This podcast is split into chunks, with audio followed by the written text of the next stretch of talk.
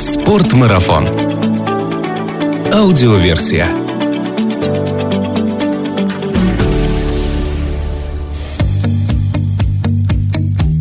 Здравствуйте, друзья! Это Артур Ахметов и «Спортмарафон» аудиоверсия, подкаст об активном отдыхе, путешествиях, снаряжении для приключений, обо всем, что с этим связано. Я продолжаю вместе с вами знакомиться с туристическими регионами нашей страны, и сегодняшний выпуск нашего подкаста будет посвящен Камчатке и фрирайду там. У меня в гостях сегодня Кирилл Серегин, руководитель проекта Бюро путешествий Kamchatka Freeride Community, с которым мы познакомились на прошедших недавно в клубе путешественников «Спортмарафон» Днях фрирайда. Кирилл, привет. Привет. Кирилл, как ты считаешь, хорошее название для проекта это уже половина успеха? Ну, просто Kamchatka Freeride Community. Звучит очень здорово и хочется сразу с вами отправиться раскатывать пухляк. Это, кстати, при том, что я ни разу в жизни этого не делал. Ну, сейчас-то я понимаю, что да, но когда все это придумывалось, совершенно не было таких задач об узнаваемости. То есть мы не сидели там, не выбирали 100 вариантов. Как-то оно вот пришло само собой. В принципе, оно на тот момент отображало наш формат, сущность, то, что мы хотели в это вложить. Ну и, в общем-то, сейчас продолжает это делать. И сейчас действительно в мире вот этих последних тенденций рекламы, ну, мы все сделали вроде как там тогда, лет 8 назад правильно. 8 лет назад родилось это название, родилась ваша компания. 9, по-моему, да, да. Ну, давай сначала. Камчатка. Какой самый популярный вопрос тебе задают про Камчатку? Ну, почему-то самый популярный вопрос, а у вас там медведи, там это опасно, землетрясения, ну, то есть такие бытовые, то есть то, что, наверное, обычные люди слышат, видят, но никогда там сами это не живую, либо редко испытывали. Наверное, это такой самый распространенный. Понятно, что есть лыжники, они, возможно, спрашивают какие-то специфические вопросы, но по большому, вот если общий, да, среди обычных людей, там, это про медведей и землетрясения.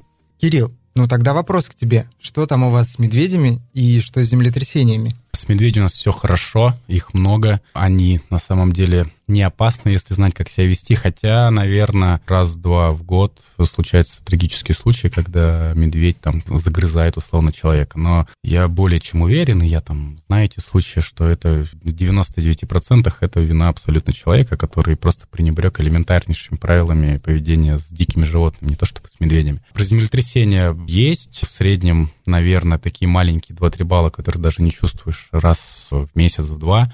Наверное, раз-два в год землетрясение, которое ты чувствуешь. Э, ну, это там трясутся там бокалы в шкафу. Лишь бы еще бывает попадает на ночь, когда ты спишь, вообще ничего не чувствуешь. Ну, не знаю, вот сколько мне там, 33 года. Ну, наверное, было с десяток землетрясений, когда ты такой задумался, блин, ну, наверное, бы, может быть, пора из дома выходить. Ну, то есть прям тряслось хорошо. Наверное, это 4-5 баллов. И у нас дома рассчитаны на 9 баллов, но захотелось все-таки выйти из дома. Ты живешь непосредственно в Петропавловске-Камчатском? Петропавловске, да. Вот скажи, существует очень много версий происхождения самого слова «Камчатка». Тебе какая больше всего нравится? Если честно, как ни странно, я много версий не знаю, я там знаю несколько. Вот, ну, мне, наверное, самая такая близкая, и которую я рассказываю людям, когда меня спрашивают, это пришли же казаки на Камчатку открывать, и mm-hmm. вот один из первых там отрядов первопроходцев, главным там среди них там был некий Иван Камчатой от его фамилии там, да, и пошло это название полуострова. Мне вот эта версия как-то более понятна и близка. С казаками мы разобрались, а вот как ты оказался на Камчатке, сколько там уже живешь и как долго занимаешься тем, что открываешь другим людям этот прекрасный край? Да я живу с самого детства, я проездом родился на родине матери в Башкирии. Ну, папа у меня оттуда, они учились в Уфе. Я что-то, если честно, не особо там интересовался. Ну, родился я там, то есть у меня в паспорте написано Башкортостан, Башкирская ССР. Ну, я сколько помню, ну, вот с младенчества я живу на Камчатке, ну, в общем-то, местный, то есть я никуда не приезжал, я там был. Похожая у нас с тобой судьба. Я родился в Башкирии, в городе Уфа, но вырос на Чукотке. Там рядышком, два часа от Уфы, по-моему. Где-то... Чукотка? Ну, мой поселок, в котором а, я родился. Мой поселок, в котором я родился, два часа, по-моему, от Уфы, там езды на, на чем-то. Был один раз я, не знаю, в 10 лет, и что-то больше не был. С 11 класса я пошел в туристический кружок, потом в Альп-кружок, потом мне надоело спускаться с вулканов пешком, я начал кататься на лыжах, и, в общем-то, у нас действительно, куда ни посмотришь, куда ни поедешь, везде горки, сопки, которые, ну, мне как-то всегда вызывали какой-то интерес, и мы начали просто заниматься таким скитуром бэккантри. Э, для себя прибавлялись друзья, товарищи, ну, и в какой-то момент кто-то там знакомых стал говорить, вот к нам приезжают ребята, может, ты их сводишь. Ну, раз, два, три, мне, в принципе, это все нравилось. Потом это ну, стало все чаще и чаще, и мы это, в общем-то, я, там, мы с ребятами сделали это своей работой. Но, наверное, первый раз я пошел, ну, вот именно условно, когда я взял за это первый раз какие-то деньги, наверное, было в седьмом году. Ну, то есть сколько, 13 лет назад, получается. Ну да, где-то так. Расскажи, пожалуйста, кратко, что вообще собой представляет Камчатка в географическом и геологическом плане? Камчатка — это большущий полуостров на востоке страны, где-то в среднем превышающая там небольшие европейские страны. С одной стороны, Охотское море с запада, с востока это Тихий океан, это самый-самый край нашей родины, дальше только Командорские острова. Если с точки зрения как бы геологии, то это такие новые горы, да, то есть происхождение гор это вулканическое, то есть это все поднялось там из-под воды, то есть я могу ошибаться, да, но это не как там вот эти Гималаи, да, там или горы в Европе, когда там океан опустился, а горы остались. Тут было все по-другому за счет вулканической деятельности, полуостров поднялся из воды. И и получается, ну, если с точки зрения еще геологии, то, чтобы там тоже люди понимали, потому что много вопросов от альпинистов, скалолазов, то у нас такая сыпуха. То есть у нас не монолитная история, а больше вот именно что-то такое подвижное, ненадежное, новое. С точки зрения географии еще у нас как бы полуостров, но на самом деле остров, потому что только авиасообщение пассажирское, все груза приходят морем, пассажиры только самолетом. То есть, получается, это остров. Нет ни железной дороги, ни какой любой другой дороги. Есть зимник, по которому экстремалы несколько раз доезжали до Магадана, но это больше какой-то такой экстремальной вылазкой. То есть мы полностью отсечены от всей России, ну, это сказывается вообще на всем, как бы и на менталитете, и на образе жизни. С берега Камчатки можно увидеть Америку? Не, это очень далеко. На Камчатке больше 300 вулканов, они все включены во всемирное наследие ЮНЕСКо. Точнее, не так сказать, из-за этого остров включен во всемирное наследие ЮНЕСКо. Вообще, есть на Камчатке место, откуда не было бы видно ни одного вулкана или горы? Нет, ну, естественно, мы рассматриваем хорошую погоду. Я пытался вспомнить, ну, вулканов, где нет, есть такие места, это западное побережье, оно в основном, то есть тут тоже надо понимать, что для многих вулкан это такая некая классическая штука, да, там, ну, как бы с которой все понятно, но вот из этих 300, я думаю, больше половины это такие горы, которые ты не поймешь, что это вулкан. То есть это как бы горы, а из которых, кстати, вот из 330 там активные, действующие. Они в основном располагаются как-то на восточной части полуострова, вот на западе очень много тундр, болот, и бывает, что вулканов там не видно, но в любом случае на горизонте есть горы. То есть, по крайней мере, я не был в таком месте, где там на горизонте ничего не было бы видно, как у меня в Башкирии. Степи, степи, степи. Очень часто я слышал такое определение, что Камчатку называют российской Швейцарией.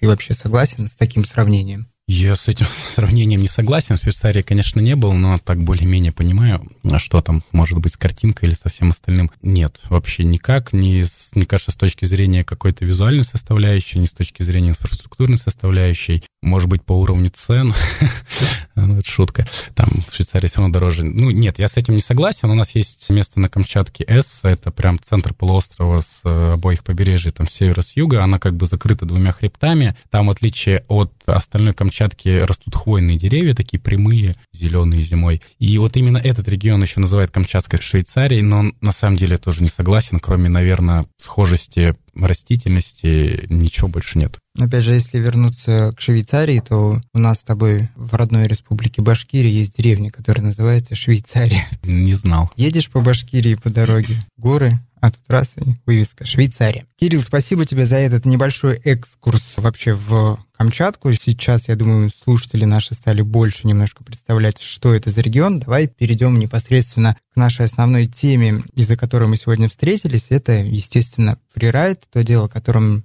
ты занимаешься, вообще Камчатка и фрирайд. Насколько это два понятия, которые, кстати, есть в названии твоей компании, они совместимы? Да, на самом деле, по мне, так это слова синонимы, потому что даже, наверное, у человека, который там не был, Камчатка ассоциируется с чем-то таким далеким, интересным, уникальным, ну, с горами, с вулканами, с зимой, с количеством снега. То есть это все как бы и, и относится и к фрирайду. То есть первое — это наличие действительно большого количества гор, вулканов, перевалов, хребтов, а естественно, что необходимо для катания. Второе — это абсолютно отсутствие инфраструктуры. То есть, по сути, что такое фрирайд? Это катание вне трасс. Так вот, трасс на Камчатке, наверное, в в совокупности 10 километров там на трех горнолыжных базах, которые это даже не курорт, это при спортивных школах, что там дети тренировались. То есть ни о каком трассовом катании речь идти не может. Мы не советуем людям приезжать туда кататься только на трассах, хотя красиво, я соглашусь. То есть если когда-то человек был в поляне, там, в Шерегеше и хочет поехать покататься на трассах на Камчатке, ну, это абсолютно того не стоит. Камчатка пока что полностью, да и, наверное, будет, даже если там зайдут курорты, она максимально подходит под фрирайд. Плюс,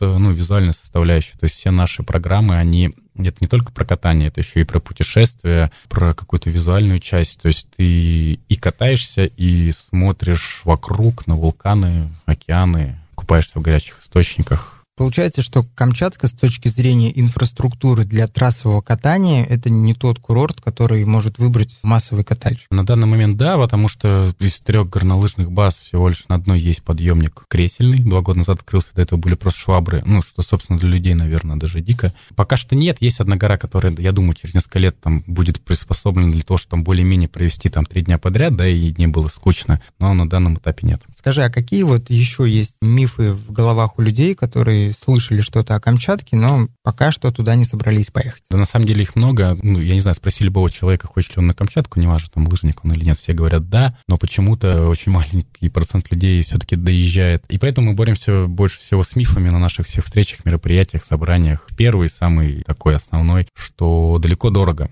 Но тут мы обычно сразу предлагаем открыть там сайт Аэрофлота, потому что это единственный прямой перелет, и забить там даты. И, собственно, практически всегда вылазит цена в 25 тысяч туда-обратно, что для расстояние для времени перелета там дешевле, чем в Сочи слетать. Ну, мы там не берем какие-то мегабюджетные тарифы. Сколько из Москвы лететь до Камчатки? 9 часов. Это аэропорт, который называется Елизавета. Петропа, ну, да, ну надо в поисковиках надо бивать Петропавловск-Камчатский, аэропорт сам находится рядом с городом Елизово. Он всего один, поэтому не ошибетесь. А получается, лететь 9 часов в одну сторону, получать билет 12,5 тысяч, это очень-очень доступно. При этом из Москвы, как ни странно, самый, именно по сравнению с комфортом и стоимостью, самое, самое выгодное предложение. Летают большие самолеты комфортные, тебя два раза в пути кормят, у тебя телевизор в кресле, последние фильмы, ну, то есть там три фильма, чуть-чуть там поспал, поел, и ты уже на Камчатке. Вот пока ты говорил, я действительно зашел на сайт Аэрофлота, забил Москва, Петропавловск-Камчатский, вылет 25 ноября и возвращение 30 числа, и действительно билет в одну сторону стоит 12,5 тысяч, соответственно, туда-обратно всего 25 тысяч. Тут надо понимать, что, насколько, опять-таки, я знаю, с октября по май практически всегда можем пролететь за эту цену, ну, убираем там какие-то праздники или там какие-то загруженные дни, но летом билеты возрастают в цене ну, там, в несколько раз. То есть, если вы, например, в июне сидите такие, решили, что вот в июле хотим в августе на Камчатку, вы зайдете на сайт, ну, типа, первый, скорее всего, их не будет, второй, они будут стоить 100 тысяч. Потому что лето — это сезон отпусков, это туристический сезон, поэтому билетов нету. Если хотите прилететь летом, билет надо покупать там в феврале, в марте, чтобы за 25 тысяч прилететь. Поняли. С этим мифом разобрались. Следующий миф. Следующий миф, особенно что касается катальщиков. Многие думают и боятся лететь, потому что думают, что нужно быть мега-профессионалом, мега-фрирайдером, прыгать со скал, проезжать там ледяные узкие кулары. И это многих отталкивает от поездки. А на самом деле это не так. Даже если в общем взять Камчатку и строение, структуру гор, то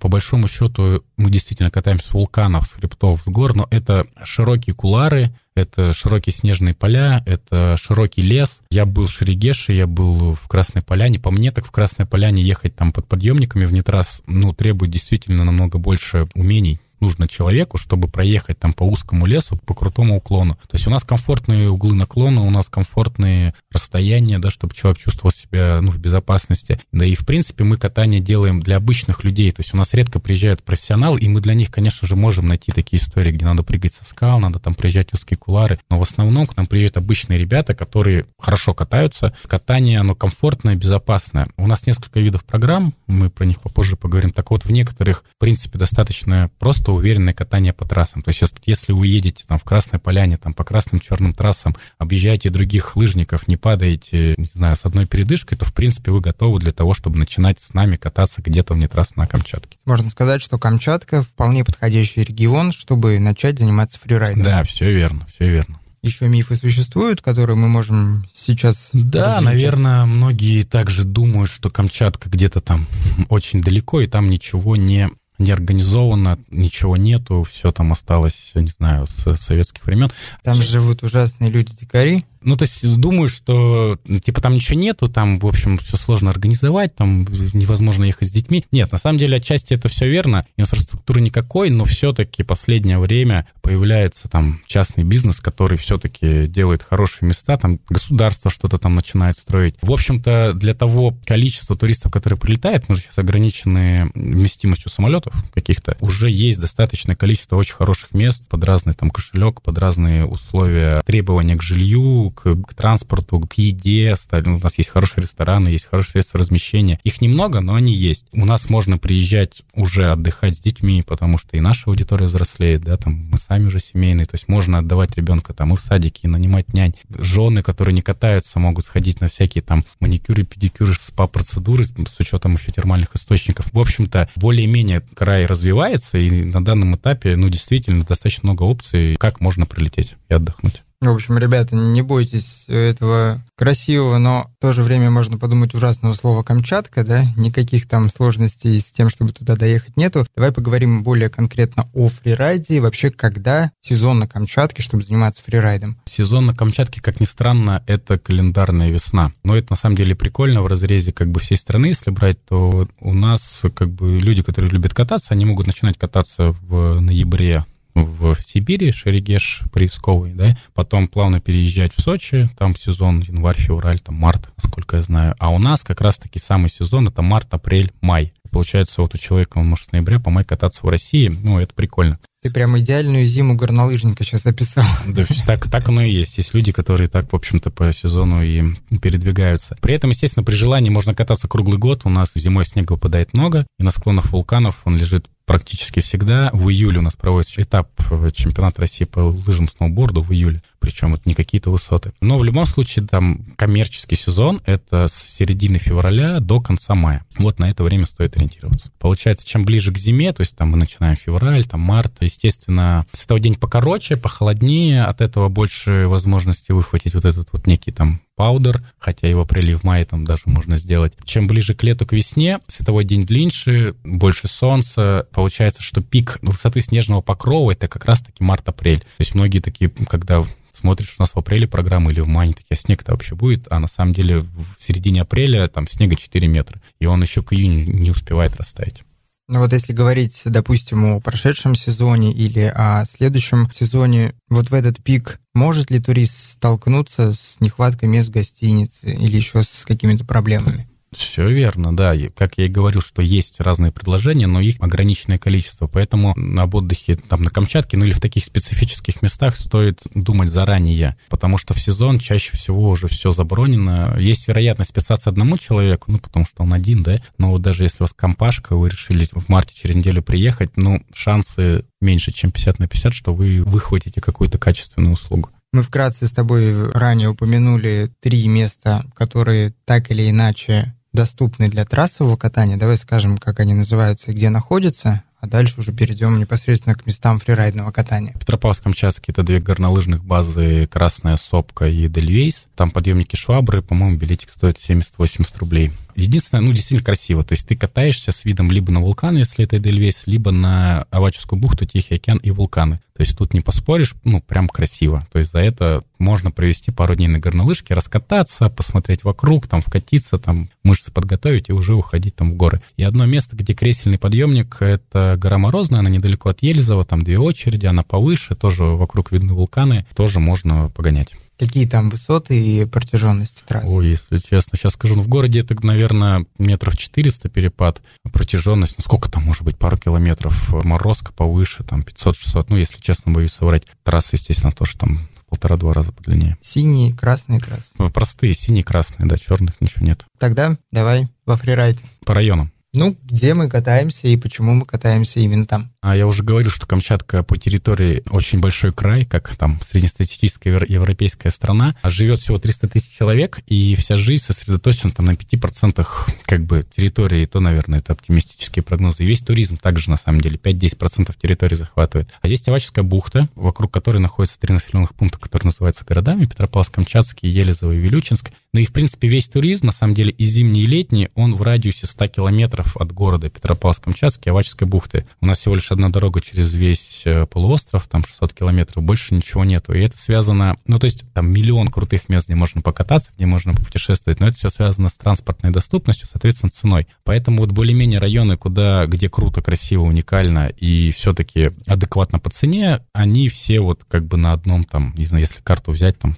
точкой так и прицеловать маленький кружочек, они там все расположены. Три основных направления. Ну, с востока у нас Тихий океан, поэтому, понятно, мы туда не двигаемся. Есть направление, значит, север. В основном это домашние вулканы. Туда доступны истории со снегоходами, пешком, ну, естественно, хелиски. То есть домашний вулкан находится в 30 километрах от города, называется так, потому что, в принципе, они видны с любой точки города. Ну и там движемся дальше на север, вулкан Жупановский, э, ну и дальше, там уже только на хелиски. Самый все равно район такой коммерческий с точки зрения туризма — это юг. Это вулканы Мутновский, Горелый, Вилючинский. Туда есть какая-никакая дорога, ну, то есть летом гравийные все ездят, зимой ее там подчищают, но все равно там снегоходы, вахты возят. Там доступны истории истории с забросками снегоходами, там доступны истории со скитуром, ну и там, в принципе, район для хелиски, то есть этот район недалеко от вертодрома, и он очень интересный, крутой, многообразный, миллионы вариантов спуска. Это юг. Плюс там есть горячий источник. И есть запад, с чего мы и начинали. Мы ездили на машине, оставляли машину около дороги и ходили с китуром на многочисленные сопки, сопки и хребты. Также можно там ходить пешком и слетать на вертолете. Ну, то есть три направления, все они в радиусе там 100 километрах от города. Там лететь на вертолете это получается где-то полчаса в одну сторону. В общем-то, весь фрирайд по большому счету 90 там 95% фрирайда и путешествия вот в этом регионе. Как ты считаешь, Камчатка и те регионы, про которые ты рассказал, они больше для самостоятельного катания подходят или лучше там все-таки бывать с гидами? Ну, самостоятельное катание практически невозможно, кроме как варианта, ну вот если уж совсем берем людей, которые привыкли все делать сами по разным причинам, можно взять машину на прокат, проехаться вот вдоль там по асфальту 200 километров, справа-слева будут горки, на которые можно самим поподниматься, если вы с собой взяли специальное снаряжение для скитура, ну или там лавинное. Все-таки Камчатка это пока что а может быть это останется надолго, это должна быть организована компанией, гидами, потому что очень сложная логистика. Всегда практически, чтобы до вулкана, до любого добраться, зимой нужен снегоход, ну, естественно, который это либо принадлежит кому-то, либо это какая-то компания. Плюс, так как действительно еще не развита структура и культура путешествий, организации путешествий, практически везде нету связи там уже, да, за пределами города, нету никакой связи со спасателями, хоть даже ты регистрируешься, и поэтому малейшая там какая-то травма, либо какой-то случай непонятный там заблудился, по сути, ты остаешься один на один с собой и с людьми, которые с тобой путешествуют. И хорошо, если кто-то из них гид там и опытный, и все тебя выведут, и спутниковые телефоны, там все, все знает, все починят, но самостоятельно это проблема. Ну и на самом деле, вот как я и говорил, что там с медведями что-то происходит, какие-то инциденты, или кто-то там блудится, погибает, это там на 100% самостоятельные туристы, как местные, которые решили, да что мы тут типа не знаем, так и приезжие. То есть гиды за вас все продумают, гиды максимально обеспечат безопасность, не 100%, 100% никто не может гарантировать. Ну и тут же еще все в связке идет с проживанием, питанием и всем остальным. То есть логистику нужно учитывать. Все хотят в поездке еще и кушать э, вкусную там местную еду, что в принципе тоже достаточно проблематично. Если есть рестораны, но там ее не так много, и не в том, наверное, формате, как хотят просто поесть крабы или просто поесть жареной рыбы. Компании, да, там в том числе и наши, предоставляют все полностью от самолета, э, от встречи в аэропорту до вылета, всю логистику, все обеспечение, всю еду, все проживание. Живем мы опять-таки тоже не в каких-то съемных квартирах, а в загородных отелях с термальным бассейном, гостевых домах с видом на океан. Ну, то есть Камчатка на 90% это история с гидами, с организаторами. Хотя я там от нескольких ребят слышал успешные попытки самостоятельных путешествий, но это нужно быть мега-логистом и иметь уже опыт, чтобы заранее спланировать все, да, там взять какие-то услуги у каких-то организаций. Ехать далеко, и как ни крути, не дешево. Казалось бы, с одной стороны, можно сэкономить, самому организовав, но ты тогда не, не дополучишь тех эмоций, впечатлений, за которыми ты потратил кучу времени, все-таки времени в пути. В общем-то, я думаю, этого того не стоит.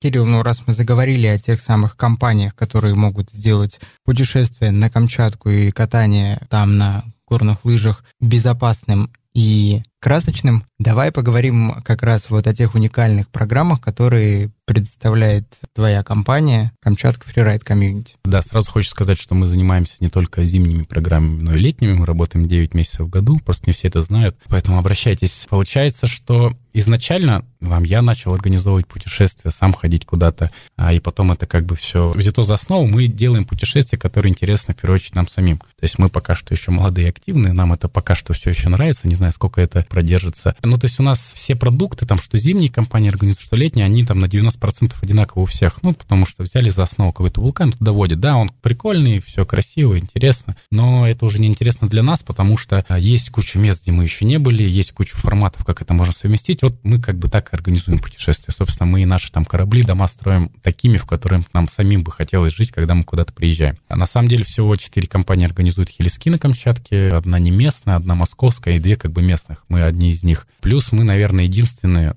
кто организует все форматы внетрассового катания. От там бэккантри скитуры, это пешочком, до забросок снегоходами, хелиски и разные их модификации. Мы первые в России возможно, кто-то там так не думает. Мы сделали такой формат, как Sailing Backcountry. Ski Sail он сейчас называется. Я тут на лекции тоже услышал. Ну, мы построили свой парусный катамаран. Навигация открывается середина апреля. 20 апреля мы выходим в море, идем вдоль восточного побережья Камчатки. Ну, не так много бухт, но они есть, где мы можем безопасно ночевать и ходить скитуром backcountry на горы вершины. И у тебя получается очень интересное комбинированное путешествие. Это и фрирайд, это и каяки, это и сапы, это и sail, что парус, это и рыбалка, костры, там, трамплины. Ну, на самом деле, по мне, так это самое такое ну, с точки зрения чего-то необычного для человека, который, ну, особенно там условно из офиса, да, решил, он там раньше ездил раз на поляну Шерегеш, ну, там вроде как все понятно, да, в поляне горы, подъемник, инфраструктура, он попадает вот в эту историю. Ну, я просто вижу по глазам, то есть он вообще, короче, не верит, что с ним происходит, потому что ты касатки, короче, медведи, и ты покатался, световой день длинный, и у тебя все так очень разнообразно, и у тебя даже за один день у тебя столько впечатлений, как с других поездок там недельных, а за шесть дней там люди приезжают полностью вообще перезагружены, скажем так. Такой формат. Понятно, что мы там совмещаем, опять-таки многие думают, что Камчатка это там про хелиски, на самом деле, да, круто, когда есть возможность приехать покататься на вертолете, это максимально быстро, комфортно, комфортно добраться до места, очень круто покататься, но мы понимаем, что это ну, действительно дорого, и мы делаем комбинации. То есть у нас есть программы, с, и где пешком походить, и на вертолете покататься, и на снегоходе покататься. Тем самым мы, опять-таки, человек же сейчас любит в нашем современном мире все и сразу. Он пробует разные варианты для себя. То есть он никогда не ходил пешком в гору, он прошелся, он никогда не ездил за снегоходом, он там съездил, он никогда не летал хелиски, там он, он слетал. То есть вот такие вариации делаем. И каждый год мы стараемся именно какие-то новые районы открывать для себя и для людей, людей. И на самом деле прикольно, на Камчатке есть еще кучу мест, и вот мы с группами это ходим, особенно вот в сейлинге в том числе, где вершины, на которые мы поднимаемся, ну, скорее всего, мы первые, кто там поднялись, да, там геологи, может, когда-то там ставили какие-то истории, либо хелискишники там спускались, но вот там с китуром подняться на эту гору и съехать вот по этому маршруту, ну, действительно, это такое первооткрывательство, и мы стараемся всегда сделать это элементом наших программ. Много ли на Камчатке мест, где вы еще не побывали? Много, много. Ну, еще раз, да, если взять... На сколько лет хватит? На жизнь хватит. Ну, то есть мы были, я был на там, не знаю,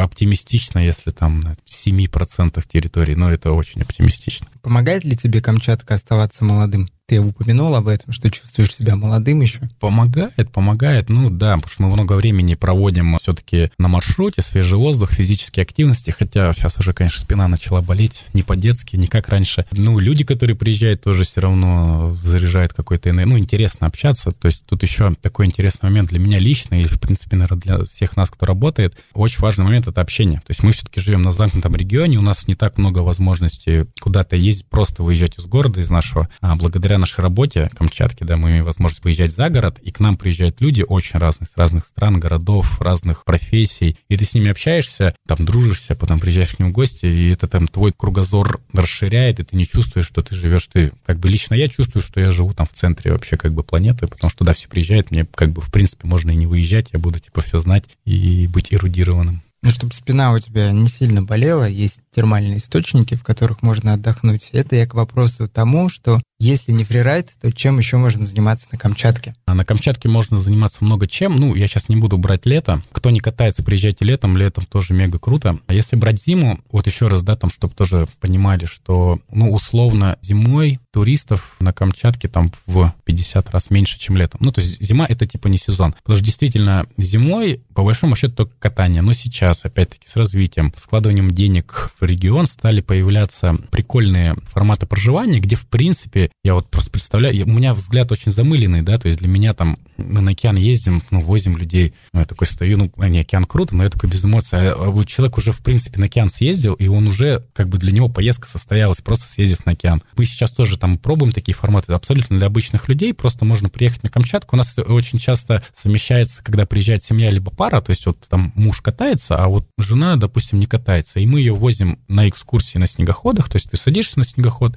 не надо ничего уметь, никакой физической подготовки, ты видишь тот же океан, ты видишь тот же подножие вулкана, ты ездишь на дикие горячие источники, как бы это прикольно. И этим всем можно там неделю заниматься. То есть в то время, как муж катается, вечером они вместе, ты можешь смотреть это все. А собачьи упряжки, интересно, питомники, и это действительно не какая-то бутафорская туристическая история. Все там собачьи питомники, они принадлежат людям, которые участвуют в гонках на собачьих упряжках. Это там часть э, истории, там этники Камчатки. Тоже очень интересно для, особенно для детей. Да, не так много, но можно там на неделю 10 дней набрать разных экскурсий, при этом жить в хорошем отеле с термальным источником, кушать местную еду, крабов, креветок, рыбы, узнавать про регион, видеть этот регион. Для обычного человека тоже есть вариант.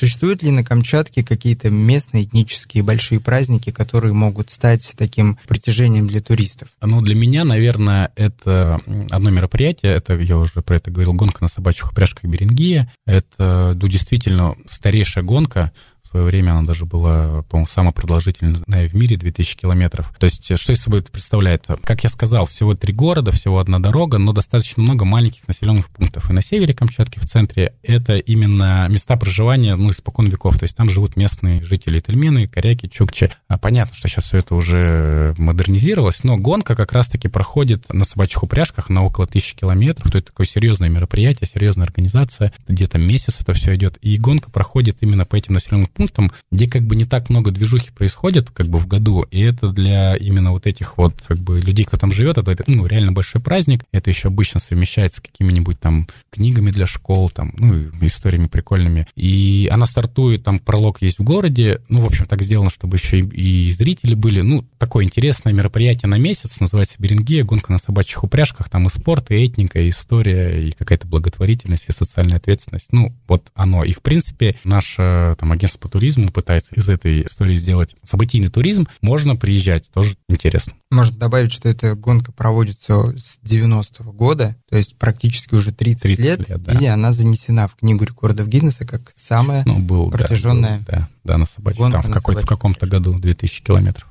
Кирилл, в конце этого выпуска хочу задать тебе вопрос о том, есть ли у тебя на Камчатке твое место силы. Можешь ли ты им поделиться с нашими слушателями, что это за место и что именно ты в этом месте испытываешь? Ну, у меня такое место не одно, потому что с каждым годом я путешествую все-таки все больше и больше, и район там свой расширяю. Я могу сказать, что для меня такие притягательные места — это бухты восточного побережья. Саботажная, например, она очень редко посещаема из-за своей специфики. Там причалить очень сложно, поэтому туда можно практически только на каяках причалить. И поэтому оно не массовое, но оно очень красивое. Там есть такой домик, в котором живет смотритель. На пригорочке стоит э, скамейка, и у тебя как бы панорама на там Тихий океан, со скалами. А на севере это вулкан Толбачик, его окрестности. Это такая история. Там в 13 году текла лава, да, и она еще застыла, но она еще не остыла, и там, если кинуть палку в трещину, там она загорится условно. То есть, ну, тоже там масштабы — это самый э, район, где сосредоточены самые высокие вулканы, то есть они такие громадные стоят вокруг тебя. С недавних пор третье место, которое могу назвать, оно такое, может быть, не очень явное, это озеро Толмачево, которое мы для себя открыли. Оно прикольно тем, что это новый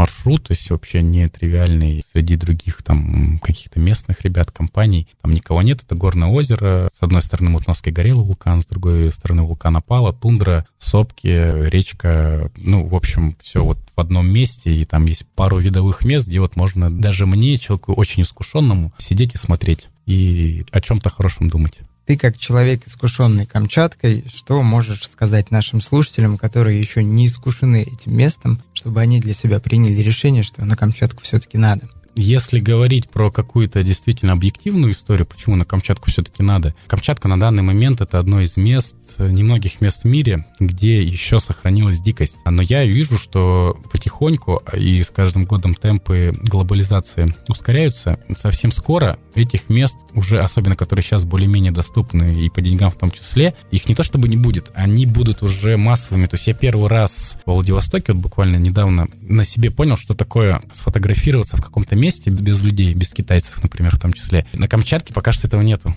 Пока что этого нету, но вот совсем скоро это произойдет. И поэтому хочется именно посоветовать ребятам, которые для себя решили, либо практически не откладывать поездку на через два года. Через два года будет точно хуже, чем сейчас с точки зрения визуальной картинки. То есть потом придется забираться дальше, и это все будет становиться дороже. То есть не тяните. Кота за Да, хвост. да, кота за хвост. Приезжайте, потому что чем раньше, тем приедете, тем больше вы именно впечатление, эмоций, дикости, уникальности и картинки как бы увезете обратно. Наверное, это справитесь с потоком туристов? Мы много пока что не берем, потому что, да, мы все-таки за качество услуги, но все поменяется, через пять лет все поменяется. Ну, буду надеяться, что да, будет постепенно расти именно инфраструктура наравне с потоком, потому что если сейчас вот даже взять на следующий год запустить два раза больше туристов, то будет какой-то, короче, коллапс, да. Кирилл, спасибо, что пришел. Встретимся в горах. Все, до встречи.